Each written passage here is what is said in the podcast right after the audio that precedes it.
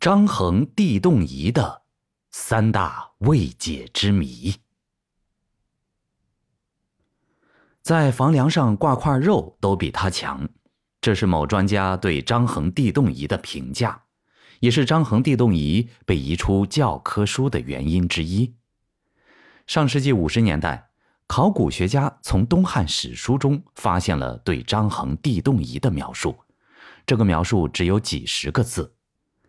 这位考古学家根据描述造了一个想象中的地动仪模型，这个模型。后来进入了教科书、博物馆和科技馆，后来被房梁上的肉给比了下去。如果史书记载真实，把张衡称为科学家毫不为过。如果史书记载真实，这个地动仪至少有三个谜团被历史淹没了：一，这个仪器的作用是预测地震，还是？超常规速度传递地震信息。二，史书记载，使用这个仪器在洛阳收到了甘肃的地震信息，或预测了甘肃的地震。洛阳距离甘肃一千多公里，这么远的距离，震动的信息是如何传递的？有中继器吗？三。仪器内部的构造到底是什么？且是如何分析、翻译、收集到的信息的？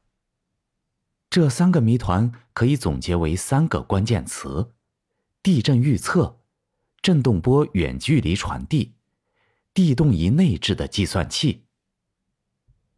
目前的很多专家非常肯定的否定这三个关键词的历史意义，理由是现代科技。这么发达都实现不了这些技术，古人是怎么可能实现呢？反驳这些专家只需要一个例子：列文虎克在十七世纪就可以把凸透镜的放大倍率做到三百，而现代人却做不到。是张衡地动仪有什么失传的秘密吗？还是张衡拥有比现代人更高的维度？这？又是一个疑惑。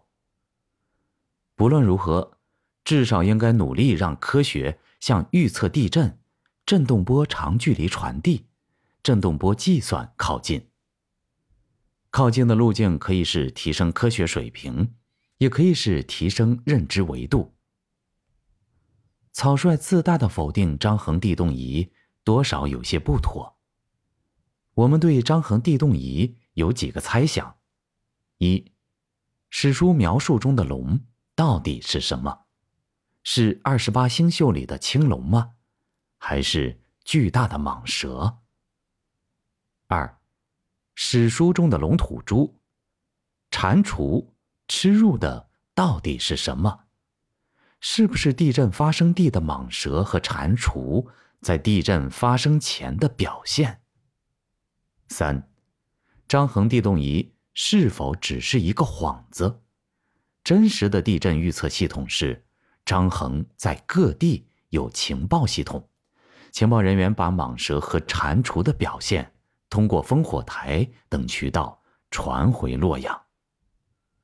四，张衡到底是科学家还是情报大王，还是在科学家身份掩护下的情报大王呢？